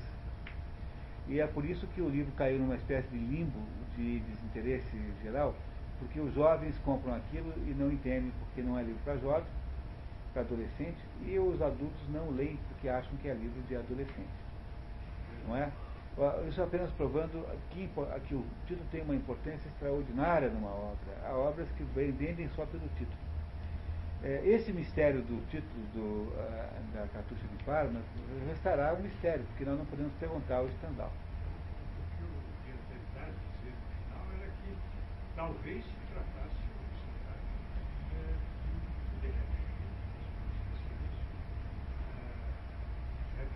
que compreenda ironia do título. A ironia do título. É isso. É essa a única hipótese que eu consigo encontrar. É isso mesmo, tá? Ou seja. É, é isso. Para os. Para os é, em francês fica muito bem. Tá? É, é verdade. Dois partezinhos. É verdade. E, e, na verdade, parte do perdão. O pecado da condessa.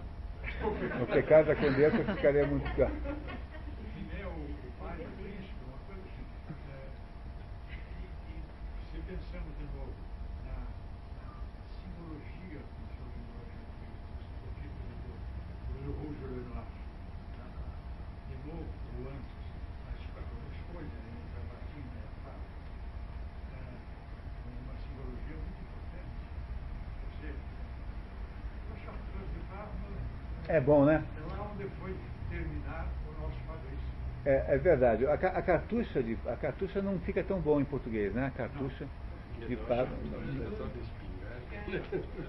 Não, não, não, não. É só, é só trocar o X. né? Seria melhor. melhor, literariamente, mas não traduz. Na verdade, é uma cartucha, uma cartucha, uma bastião.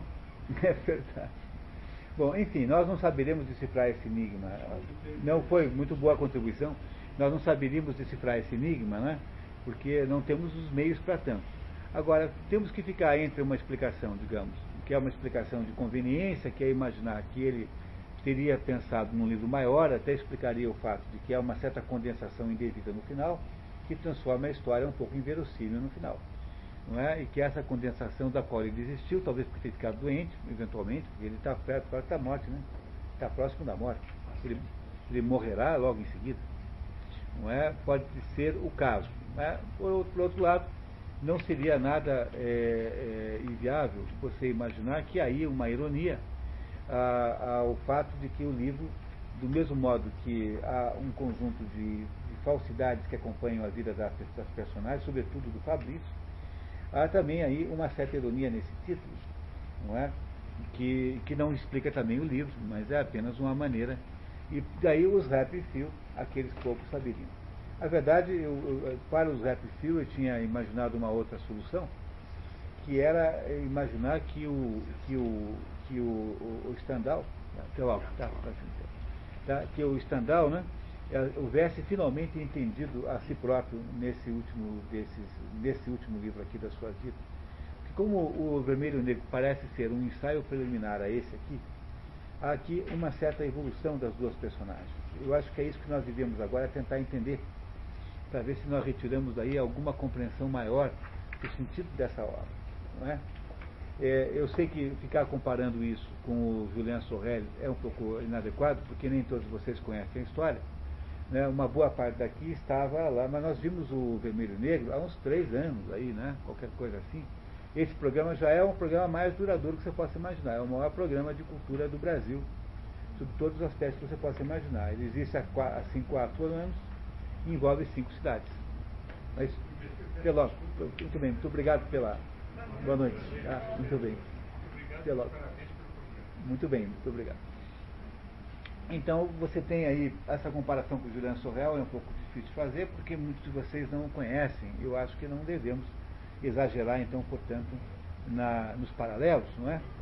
Mas o, o que, o que parece ser, para vocês, a mais clara característica desse Fabrício? O que, que vocês olham para ele assim? Como é que vocês definiriam alguém como ele? assim? Juventude um deslumbrado, né? Deslumbrado. Mas ele era deslumbrado quando tinha 17 anos, né? É. Não é isso, né? Ele, ele era juventude, na juventude era assim, né? Mas o que mais que nós sabemos sobre ele? O que, que parece claro, assim, na, na, na psicologia do, do, do, do Fabrício? ele tinha essa origem muito não revelada? Isso, porque as pessoas vezes que uma palavra, ele, ele foi leve, leve, leve, leve. Ele, ele saía dos lugares, ele se envolvia, se desenvolvia com as pessoas. Essa origem implicita dele, ou seja, o fato de que ele não sabia o que queria Mas ele não tem essa dúvida. ele sim, mas isso está marcado em nós, de algum jeito. Bom, inconscientemente ele pode ter essa dúvida. Sim, porque a mãe dele sempre olhou para ele sabendo que ele era culto. Até há uma frase ali que a mãe fica surpresa, a Duquesa fica surpresa quando ele chega e ele parece com o pai, de algum jeito. Não há uma frase assim. É, ele parece, assim, comparando com o pai, É, né, ele parece muito tosco, né? é. Não é isso? Né? Ou seja, ela, ela faz uma comparação com aquilo que se esperaria que uma pessoa mais eh, sofisticada, eh, como o pai dele, fosse. Né? Então ele tem essa, essa, essa lesão Ele, ele tem uma, ele tem, portanto, acho que vamos pegar esse caminho, né? Acho que esse caminho está bom, né? Mas o que que, o, o que que caracteriza a psicologia do Fabrício em última análise? Se você não sabe de quem você é filho, o que que você não sabe na verdade? Por, por exemplo, né? Por que, a gente não pode? Qual a razão moral pela qual a gente não deve clonar ninguém? Você pode clonar um animal, né? Tem clones de animais, tem aquela ovelha, não sei o que, fazem clonagem de animais. Você pega uma célula e reproduz exatamente o conteúdo, faz o animal igual aquele. Ah, Isso não é nenhuma novidade. É, essas arvorezinhas aí que se plantam nos reflorestamentos são todas idênticas umas às outras, são todas iguais. Não é? Isso existe no mundo animal. Mas há restrições morais, é, não há restrições técnicas a clonar uma pessoa, poderia ser feito. Mas há restrições morais a clonar uma pessoa. E por que, que é importante, por que, que haveria uma restrição moral a clonar uma pessoa? Porque a pessoa que é clonada é uma pessoa que nasce sem história, nasce sem pai sem mãe. Mas o sujeito, e quando você tem um pai ou uma mãe que morreram, fala assim, não, eu sou filho do fulano e Beltrana que morreram. Né? Quando o seu pai é, desapareceu, você não, eu sou filho do fulano e tal que sumiu. Mas quando você não sabe que você não sabe, quando você não tem pai e não tem mãe, porque veja, Você sabe que não tem, né? você sabe que não tem pai nem mãe. O que, que é a sua existência? É uma existência, é, no fundo, que não tem, é, não tem, não tem, como é? É, não há uma referência é, cultural, existencial, a qual você pode dizer, eu sou desse grupo, eu sou resultado disso aqui. Não é? Portanto, não ter pai e mãe nenhum é relativamente pior do que você ser filho do, do aí, da, sei lá de quem, do Fernando Beiramar com a, é, sei lá com quem, com a, a Leti Lu, sei lá, qualquer um. Tá? Entendeu? Compreender? Porque se você, se você é filho da. Se você é filho do, do Fernando Beiramar, não é? Da Malvina Cruella, você tem pelo menos capacidade de dizer assim, não, mas a minha mãe tem algumas vantagens, ela é uma boa costureira. Pelo menos com a sua casa. É, né, ela- pelo minha- pelo menos a minha mãe é uma boa costureira, então eu ainda posso fazer algum elogio, apesar da monstruosidade aparente daquela criatura, eu sempre tenho alguma coisa boa para dizer, porque afinal de contas 100% mal não é ninguém. Não é? O homem não pode ser 100% mal por uma razão ontológica, né? por uma razão filosófica. Porque se o homem fosse completamente bom, como é Deus, ele não poderia nunca piorar, porque Deus não piora. E se o homem fosse completamente mal, ele não pioraria também, porque não teria como piorar. Você já é completamente mal, pior não fica. Portanto, o homem tem que ser obrigatoriamente, por razões filosóficas, lógicas, tem de ser alguma coisa entre o bom e o mal, para poder existir realmente. Para que a existência do homem seja possível, ele precisa estar entre esses dois extremos, do muito bom e o muito mal. Logo, mesmo o pior criatura que você puder encontrar terá lá algum aspecto positivo. Não é? Não é isso? Não é? Mesmo o pior aluno, às vezes é o aluno que é, que é o sujeito que melhor não entende nada. Não é uma boa maneira de você homenagear, um, um- mesmo o seu pior aluno é o aluno que melhor não entende nada. Pois não, Gabriel? Não, eu estava falando com você aquela hora, né?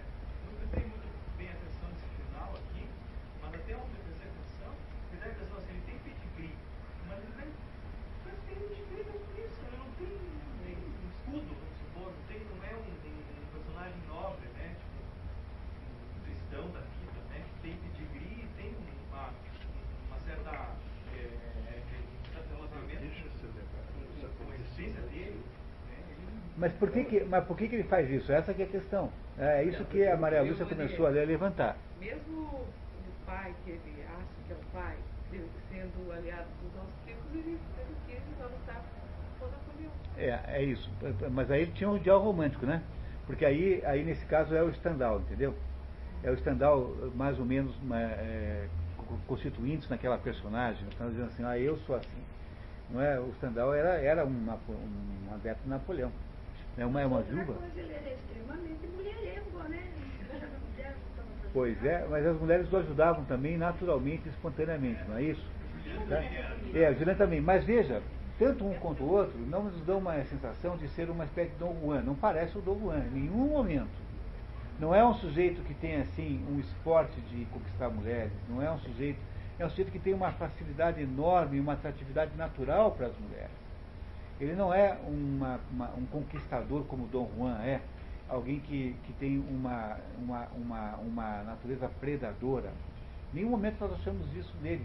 Até eu acho, não sei se você tem a mesma impressão que eu, mas a impressão que eu tenho é que ele é um sujeito de baixa agressividade sexual, no fundo. Ele não é um sujeito agressivo sexualmente como é Dom Juan, como nós vimos esse ano, Dom Juan. Né? Ele, é, ele é, na verdade, alguém que, como disse a sua tia lá no início do livro, tem uma, uma, uma natural capacidade de atrair as mulheres sobre todos os aspectos que se possa imaginar. Ele, é, é, se você for pensar bem, né, é a mesma força que tem o, o Julian Sorrel, porque o que é que atrai as mulheres no Julian Sorrel? O fato dele parecer, uh, parecer um jovem e parecer, parecer um jovem é, fraco, alguém que precisa de alguma proteção. E ser bonito, né? ser bonito, jovem e parecer fraco. É isso que o, o Fabrício também parece às vezes, não é? não é? Eu tenho a sensação que aí está claramente uma transferência da própria ideia que Stendhal tem do mundo e, da, e dos, seus, dos suas próprias expectativas com relação ao mundo. Acho que Stendhal queria isso, queria que ele fosse também alguém que fosse protegido por alguém, né, pelas mulheres sobretudo. Né. Daí ter construído uma mitomania exclusivamente nos aspectos eh, românticos da vida, porque Stendhal não é mitômano dos seus feitos ele não teve não, feitos literários, né? ele não é mitômano disso, ele não inventa sucessos que não, que não teve. Ele não é mitômano nos seus feitos profissionais, que não foram muitos, ele só é mitômano nos seus feitos eh, românticos e, e de natureza. Na obra, né? mas o Stendhal e Pessoa, pessoalmente, era mitômano contando vantagens que tinha lá tido um caso com uma cantora não sei aonde, com uma atriz não sei aonde, com uma condessa não sei aonde. Né? Essa ideia que depois ele passa para as suas criaturas, né? para as suas criaturas aí literárias. Não é isso? Muito bem, visto sob esse ponto de vista, né, o que é que o Fabrício parece a vocês ter como principal problema? Qual é o problema central da vida desse Fabrício?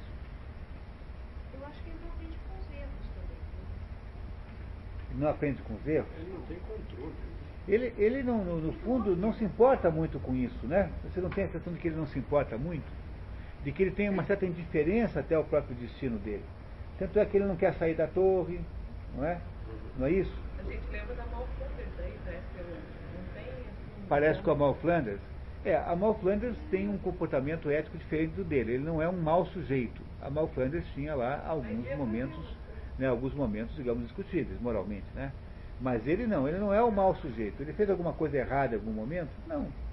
É, quer dizer, Mas ele repete os erros dele, né? Por exemplo, ele foi lá, namorou aquela moça lá, matou o namorado dela, e depois ele vai, namora, outra, faz a mesma coisa. É, é que, na verdade, não se trata aí de um erro, porque, na verdade, o que, que ele faz? Ele se interessa pela atriz. Ou a desgraça é que tudo quanto é atriz tem um namorado ciumento. O homem desastrado eu achei Quem bastante provocou barato. ele foi o Gillette também. Foi o quê? Foi o Foi provocado pelo Gillette, porque ele, na verdade, não teria aceitado aquele desafio. Não é? Há um momento ou outro em que ele perde o controle, naquele momento, por exemplo, em que ele está voltando da França e acha lá que alguém o está ofendendo e vai lá, pula com um punhal para cima do sujeito. Isso é a única atitude na história toda. É também no momento que ele mata o soldado prussiano, né? Em que ele também faz um ato de. Mas em princípio parece ser alguém que não é capaz de fazer mal aos outros. Não parece? Você não tem essa sensação do Fabrício? Que é alguém que não tem o potencial de fazer mal a ninguém. Que é um sujeito assim inocente, em princípio, não é? Que tem uma atitude de inocência e que, no entanto, vive enra- enrascado e salvo pelas mulheres. Inclusive com a proteção da tia, tem que lembrar. A tia, a tia, eu acho que a tia é quase uma personagem mais importante do que o Fabrício, para ser completamente sincero. Se esse livro chamasse qualquer coisa, se fosse a história da Condessa, eu tenho a impressão que seria uma, uma história com, com, com eh, mesma capacidade de, de, de, de com o mesmo valor literário, se não maior, porque no fundo a personagem do Fabrício, se for pensar um pouquinho, não é muito bem construída em nenhum momento, ele é uma personagem tão bem construída como o Julian Sorrelli, que é um pouco mais esquemático, mas é muito mais bem construído.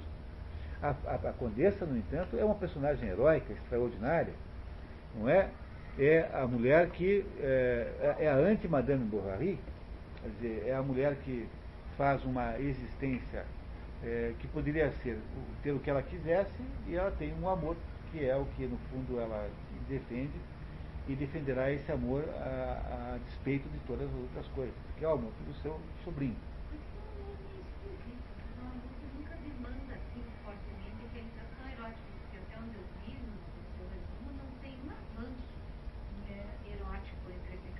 não tem Por isso, derretendo. É por isso é que há uma certa falsidade também nisso, né?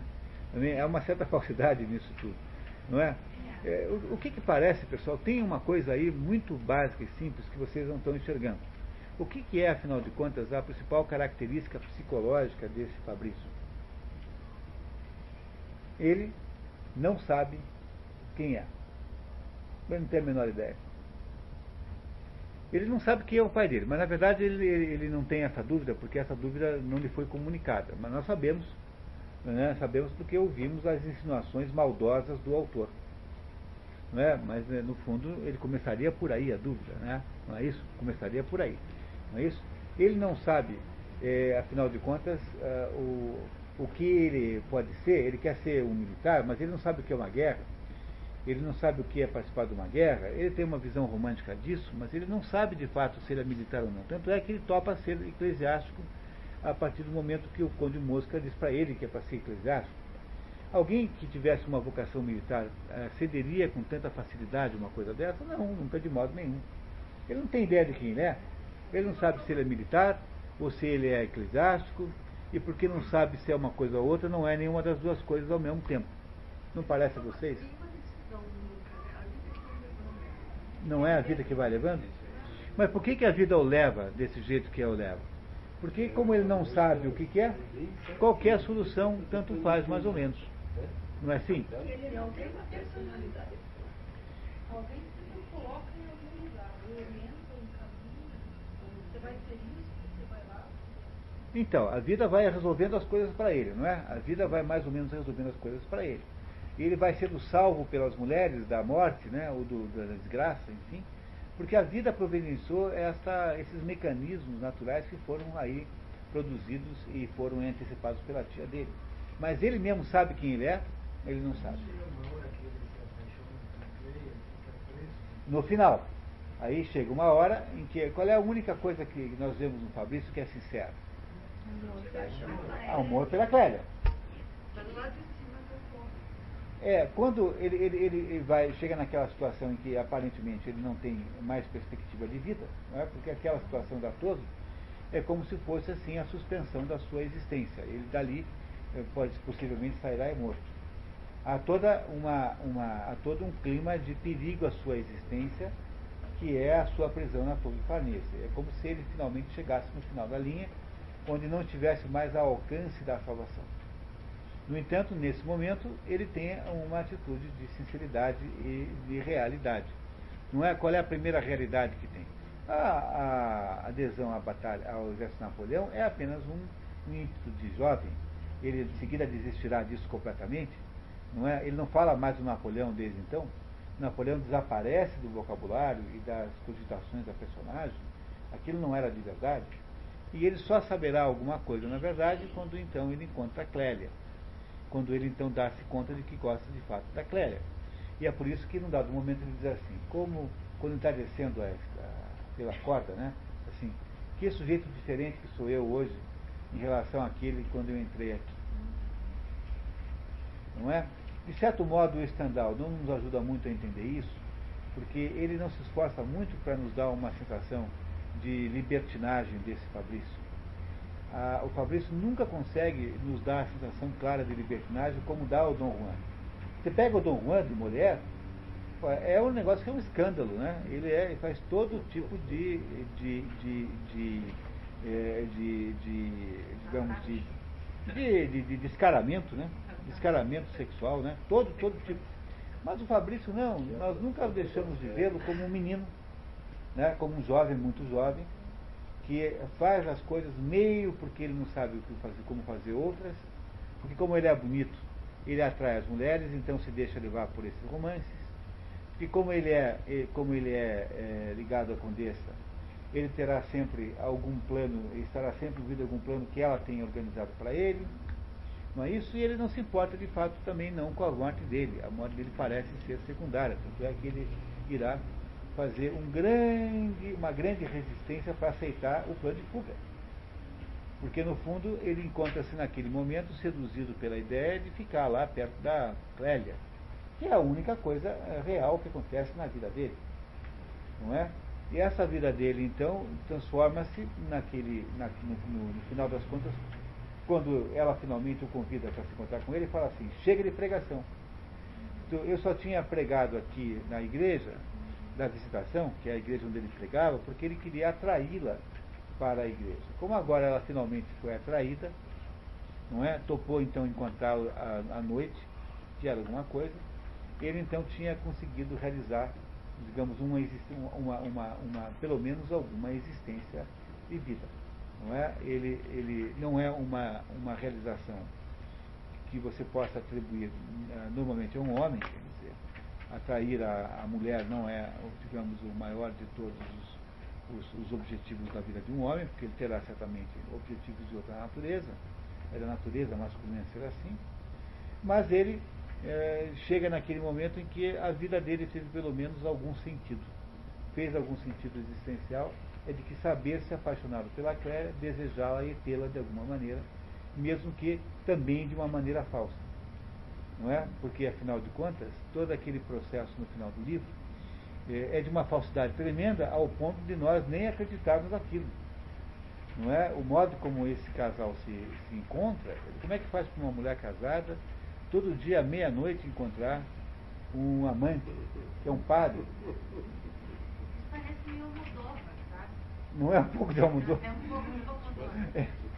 Eu também achei interessante que só assim, duas das relações que fizeram mais sentido reduziram que é entre o tenente francês e a Marquesa e a última... Entre a Clélia e... Ah.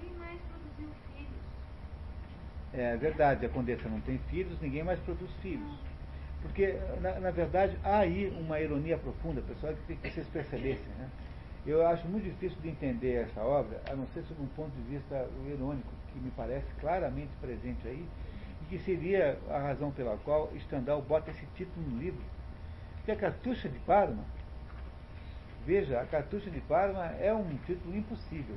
Mesmo que, você, mesmo que em francês pegue bem lá, Chartreuse de Parma, mesmo que em francês fique bonito, né? É difícil você defender esse título. Pensa bem. É difícil você defender isso por qualquer critério. Essa torre onde ele é aprisionado não tem alguma significação simbólica? Também é falsa. A torre é falsa. Ah, Não tem nenhuma torre lá em lá, Torre Não, Farnese. Não, mas não o fato só dela ser falsa, mas o fato de ele chegar lá, dizer, é o máximo que ele conseguiu. Bom, é, ele o só, ele só percebe. é alturas. Ele só percebe alguma coisa quando está no alto, né? É, exatamente. Tá, quando tá no alto, Quando ele ele está descendo é que ele vai perceber que ele foi modificado, né? É, é isso. Aquela vida inicial que ele tinha só pôde levar ele até lá. É, no, no E a fundo, partir de lá ele teve que descer. o que o Stendhal está nos dizendo é que o, o, o que faz com que a vida possa fazer algum sentido ainda é o amor verdadeiro. É isso que está dizendo. O amor verdadeiro, que aí Fabrício descobre por Clélia, e Clélia por Fabrício, é? mesmo que seja um amor verdadeiro dentro de um contexto de falsidade e entorno, mesmo que seja um amor verdadeiro obtido apenas como uma, uma luz no meio da escuridão, e a escuridão, então, nesse caso aí, teria um sentido simbólico muito bom, não é? porque há uma escuridão que cerca todo aquele amor. Né? Em volta daquele amor há escuridão.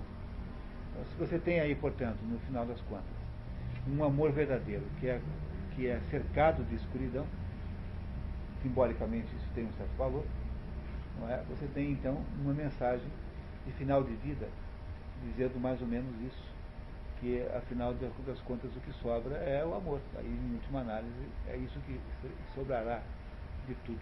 Nada mais romântico do que isso, diz o outro Maria Carpô. E aí nós podemos entender o que o outro Maria e como é que ele investiga o livro. Porque, porque não há meio de entender o livro sobre um outro aspecto que não seja esse. Pelo menos eu não consegui descobrir. Ou seja, há uma enorme quantidade de falsidades, aquilo que o Stendhal passou a vida desprezando, né, desprezando, toda aquela falsidade em torno da vida é, cortês, né, a vida cortesã. Vida prática é vida cortesã, porque o Stendhal era, afinal de contas, frequentador daqueles círculos todos lá, né? E que, no fundo, no fundo, só sobrava disso era a possibilidade do amor verdadeiro, que acontece, então, no meio da escuridão que há em volta das coisas todas. É? é? o único modo disso, disso né, dar certo. Agora, repare que esse amor verdadeiro também não tem, não tem continuidade, ou seja, ele, ele morre com a própria morte do menino, né, do, do da criança, que morre, morre em seguida a, a, a condessa, não é? Não é? Morre todo mundo. E ele, e ele sobretudo, né? Não é isso? Não é? No final das contas, o que é que sobra? Sobra a riqueza do, do, do, do Mosca, a riqueza do Mosca como sendo o príncipe que, afinal de contas, deu certo, esse príncipe novo, e a riqueza do Mosca. Como que se o Stendhal quisesse dizer ironicamente que o amor verdadeiro não é possível nesse mundo. É como se não fosse possível manter isso nesse mundo vivo. É um livro de despedida extraordinariamente uh, auto, auto-revelador. Né? No fundo, ele, ele acha que um tal amor verdadeiro como esse só poderia existir numa outra esfera da realidade que não nesse mundo. É a mesma ideia do Romeu e Julieta, no fundo. Romeu e Julieta tem essa mesma ideia. Né? Romeu e Julieta não é um livro sobre briga de famílias venezianas, é, veronenses, né? veronesas, Verona, né? veronesas. Romeu e Julieta é uma, uma, uma, um estudo metafísico sobre a, a, a que, em que nível é que o amor pode existir de alguma maneira, de algum modo. Esse me parece ser o sentido da obra que nós eh, lemos hoje, essa obra de Stendhal, que é a obra de fechamento da sua carreira. Não é? É, nada mais romântico do que isso. Os alemães fizeram como, como em comparação com isso. É, Goethe escreve Werther. O que, que é Werther? Werther é o sujeito que precisa morrer para que aquele amor possa existir. Não é? Não é isso que é Werther? Werther é o sujeito que morre por amor, uma, porque é um amor impossível que se transforma numa, num suicídio. Cristão também. Não é? Cristão também. Quer dizer, a essência do romantismo é essa ideia de que não é possível produzir este, este amor. Questão Isolda é a história do amor que só pode acontecer numa outra história da realidade que não a realidade propriamente dita. Todo o romantismo europeu, sobretudo uh, francês e alemão, no século XIX, né, que é o século do romantismo, digamos assim, mais forte, né? século XVIII também pegou um pedaço, é a ideia da impossibilidade do amor perfeito sobre a Terra.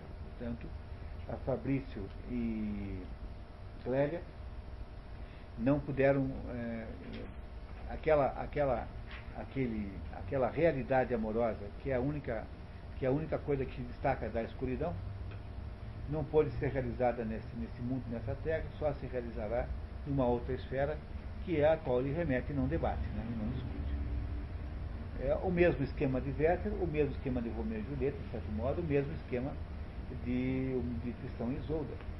Tá? Tristão e Isolda também é essa mesma história. Aliás, nós temos Tristão e Isolda, esse ano, se não me engano, é o último dos nossos encontros, Tristão e Isolda, lá em dezembro. Daqui a só dois meses, né? Pouquinho, pouquíssimo tempo, três meses no máximo. Enfim. Dúvidas?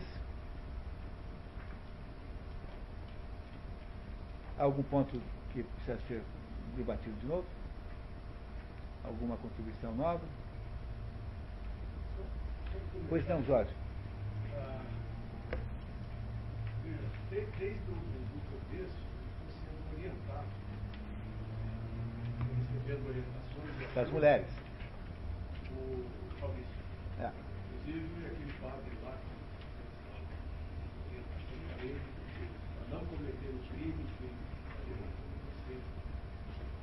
e ele foi, é, ele não respeitou as instâncias jurídicas. E a vida dele foi se complicando. Ele era ajudado, se complicava. Pois é, ele, ele é uma vítima dele mesmo. Porque como ele não sabe quem ele é, não é? O, o, o Julian Sorrel, não, ele sabia, esse aí, ele sabia quem ele era. Mas ele não queria ser aquilo que ele era, e queria ser alguma coisa que ele não era. Portanto, o Julian faltava a sua existência por desejar coisas que estavam acima da sua possibilidade de as obter.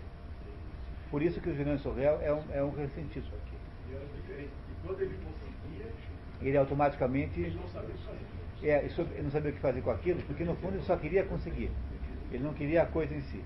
Esse aí não tem ideia de quem ele é. A diferença desse aí é que ele não tem ideia de quem ele é. É como uma pessoa que passou a vida inteira tentando ser alguma coisa, mas ele não sabia quem ele era. Ele não, é que ele estivesse procurando a coisa errada. Esse aí, na verdade, não sabia o que, o que procurar. Entendem a diferença enorme que há entre o Fabrício e o Julian Sorrelli? O Julian Sorrelli é o sujeito que quer ser aquela coisa que ele não pode ser, que ele não é. E esse Fabrício é aquele sujeito que joga a vida fora, não tentando fazer a coisa errada, mas mais ou menos deixando o mundo passar sem que ele se, se posicione e decida quem é que ele é. Não é? Sem que ele descubra quem ele é. Quando no final ele descobre quem ele é, no final das contas ele já não tem mais a vida, né? A vida parece que já está no final. Não é? E é por isso que ele, ao descobrir o que ele é, ele cai num projeto impossível, que é esse projeto de você ser amante de uma mulher casada, ter um filho e ficar cuidando da criança escondido. Mas foi assim que ele começou.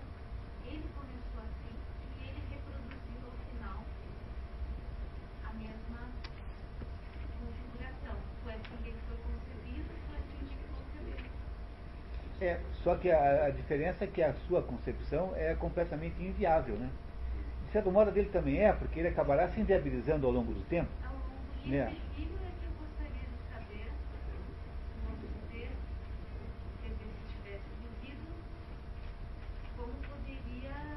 remediar essa Não remediaria, né? Porque no, porque no fundo, no fundo, o projeto que ele tenta fazer depois na vida é um projeto impossível. Esse projeto não dá para fazer, é, é, é um projeto de uma falta de sensatez completa. Como é que você chega para o pai da criança e diz assim, olha, o, cadê, o, né, cadê o Joãozinho? Ele diz assim, ah, adivinha e tal. É. Pois. Cadê o Joãozinho? Cadê o Joãozinho? Cadê o Joãozinho? Ah, não sei, não sei. e tal. Tá, entendeu? Como é que se explica? Como é que você fala sério pro sujeito que o filho dele morreu? Eu quero ver o túmulo. Quem enterrou? Quem foi ao enterro? Eu sou empregado, não. Os empregados não adianta. Como é que faz uma coisa dessa? Quer dizer, É um negócio tão impossível que, ou de duas uma, ou o Stendhal estava aí, desinteressado do livro, e tentou encurtar a história, e por isso faz- faz produziu aí sentido. uma certa, uma certa, na pressa de fazer isso, produziu aí, digamos, um final, final canhestro, né? ou então é, ele insere essa absurdidade na própria absurdidade que é a história toda, né? porque no fundo há uma absurdidade total que acaba no título que nos diz que a, a- dando ao título a cartucho de Parva, que é um negócio que aparece lá apenas uma vez, sem a menor importância no final do livro. E eu me parece que sendo um livro de maturidade de Stendhal, eu prefiro acreditar na hipótese em que nó- nós estamos julgando aí que haja uma ironia extraordinária dentro dessa história. Seja.